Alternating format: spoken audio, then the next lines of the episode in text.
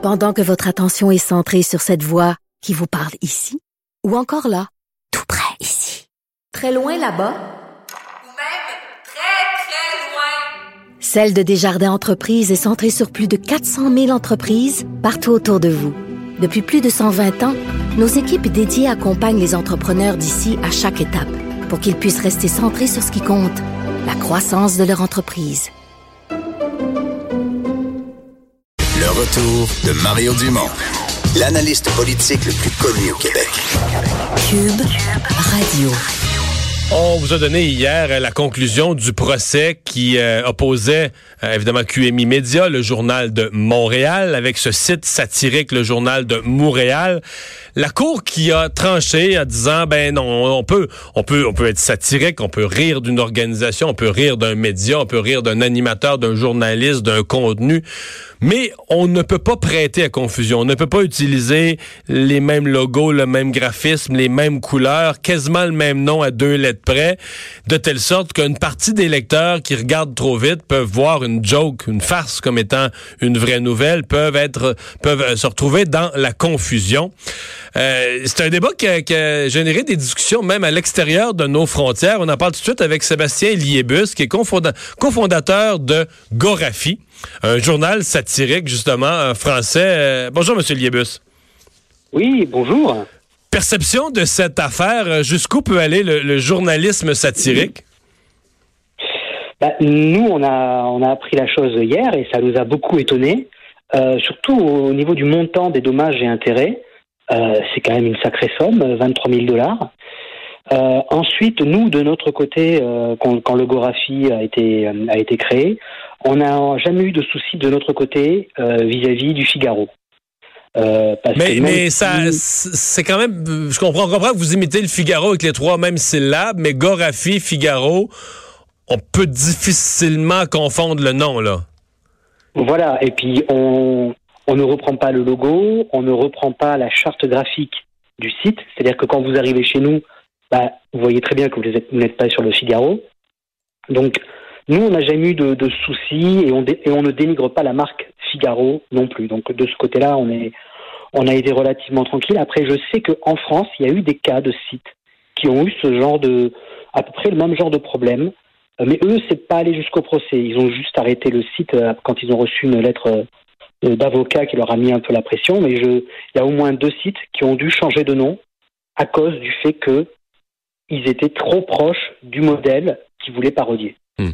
Ici, donc, vous, vous dites, euh, puis là, je suis sur votre site, le Gorafi, donc il n'y a pas d'imitation graphique, parce que ça a été quand même beaucoup souligné, là, euh, ici, que, et même que des gens, dans, dans le procès que vous n'êtes pas suivi, il y a même des gens connus du Québec, euh, politiciens, journalistes, qui ont avoué s'être fait prendre, là. Parce que même à certains moments, entre Montréal et Montréal, euh, il y avait une photo, il y avait un élément graphique qui se superposait au nom, qui, fait, qui faisait qu'on pouvait même ne plus savoir sur quel site on était vraiment.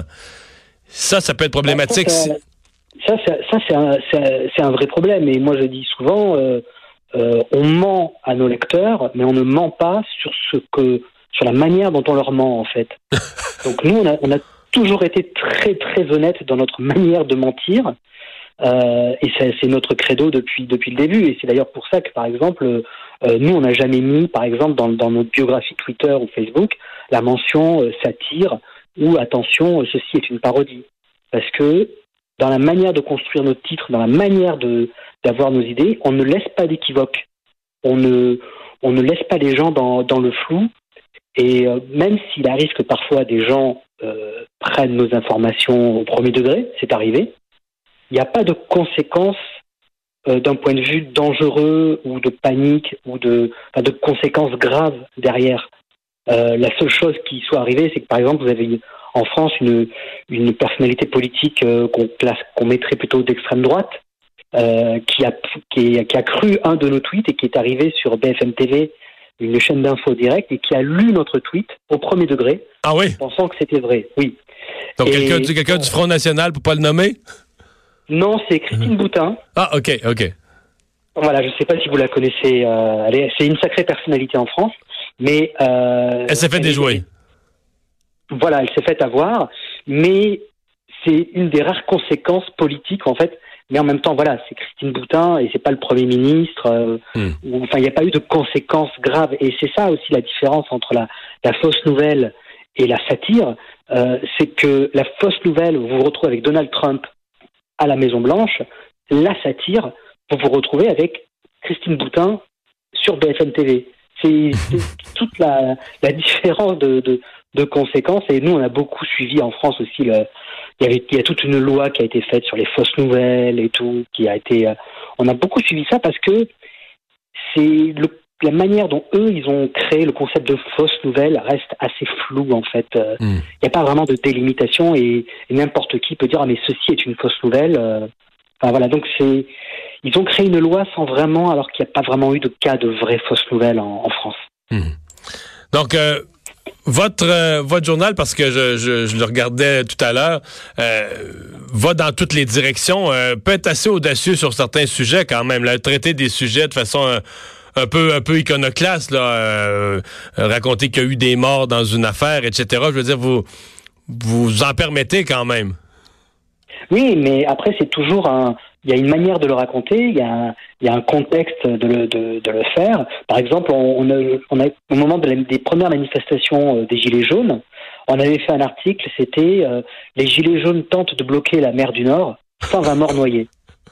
Donc, c'est vrai que c'était c'est drôle parce qu'en fait, c'est le chiffre de 120 morts qui, ressort, en fait.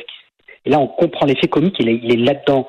Donc, du coup, euh, il y a un- une volonté à la fois de choquer, mais en même temps, le chiffre est tellement énorme que ça désamorce automatiquement la blague, enfin l'aspect euh, faux, on va dire. Et c'est ça, et c'est ça la puissance de la satire, c'est que vous avez toujours un élément en plus qui va venir vous mettre la puce à l'oreille. Et en même temps, nos titres, ils sont construits sur la musicalité du titre de presse, c'est-à-dire qu'on reprend la même manière qu'un titre de presse classique euh, construit ses titres, et nous on rajoute un petit quelque chose. C'est ça aussi qui fait un, que nos articles sont massivement partagés et ils sont pas partagés parce que les gens y croient. Ils sont partagés parce que ça fait Parce réagir les gens. ouais. Les- Voilà. Mais à la fois, ça peut les faire rire, ça peut les énerver. La satire, elle a cette capacité de pouvoir vous faire réagir.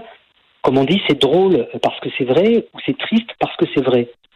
Et c'est ça la, capacité de la satire, c'est qu'on peut faire, vous avez différents leviers pour faire réagir les gens. Vous pouvez les mettre en colère, vous pouvez les émouvoir, vous pouvez les faire rire, vous pouvez les faire réfléchir. La, fausse nouvelle, elle ne va utiliser uniquement que euh, euh, comment dire, l'émotionnel. Euh, elle va aller uniquement dans une seule direction. Et c'est ça en, en si qui, est, qui est très très dangereux avec la fausse, la fausse nouvelle, c'est que ça va, ça va jouer sur l'affect. Et voilà. Et nous, la satire, on a cette capacité de pouvoir jouer sur plein de leviers. Euh, là, il y a quelques semaines, on avait fait un article, par exemple, euh, euh, déprimé, un train s'échappe du réseau parisien pour aller voir la mer. La- L'article a beaucoup marché, Ouais. mais ça ne veut pas dire que des gens ont Ouais. cru qu'un train s'était échappé. Là, je vois un de ceux qui a le plus marché dans le dernier mois, c'est son grand-père le regarde depuis les cieux, pile au moment où il se rend sur un site pornographique. Oui. Mais c'est ça la, la, la capacité. On peut faire des articles à la fois sur la vie politique ou la vie internationale, mais en même temps sur la vie quotidienne. Ouais. Donc, Et, mais, euh, mais avec un titre, un titre qui est rédigé de la même façon, la, la, la construction du titre de la même façon que le font les, les, les, journaux ou les magazines. Exactement. Et c'est un, travail qui est très très long, qui est très très dur, euh, mais on arrive justement à saisir cette petite mécanique et euh, donc on est on est assez content d'a- d'a- d'avoir réussi à, à mettre ça en France parce que ça existait énormément dans les pays anglo-saxons. Euh, Vous avez The Onion euh, aux États-Unis, Ouais. très très connu. Et, euh, et donc nous, on est un peu le cousin de The Onion. Euh, et donc c'est un style d'humour qui est particulier, qui n'existait pas en France, qui avait différents. Il y avait un peu de ce genre de site, mais qui était plus dans la fausse nouvelle qui existait auparavant. Est-ce que, vous avez des anecdotes? là? Ben, je comprends que là, il y a accidentellement une députée qui s'est fait prendre, mais est-ce que vous avez des anecdotes à constater qu'il y a une, je vais le dire un peu crûment, là, mais qu'il y a une partie du public qui est trop idiot pour faire la part des choses ou qui peut même pas reconnaître que c'est une farce ou qui, qui, qui, qui, qui se trouve choqué, outré? Est-ce que ça vous arrive de devoir euh, patauger Oui, là-dedans? ah oui, oui. Oui, oui, il y a, il y a- il y a quelques mois, on avait fait un, un faux article sponsorisé euh, disant le, le réchauffement climatique n'est pas si grave que ça et c'était marqué sponsorisé par Total, qui est une firme euh, d'exploitation d'hydrocarbures. Oui. Et on a reçu des mails de gens qui étaient scandalisés en disant mais attendez, euh, le Gorafi, on vous lit depuis des années. euh, comment vous avez osé accepter de l'argent de Total pour faire un Pour dire une telle chose.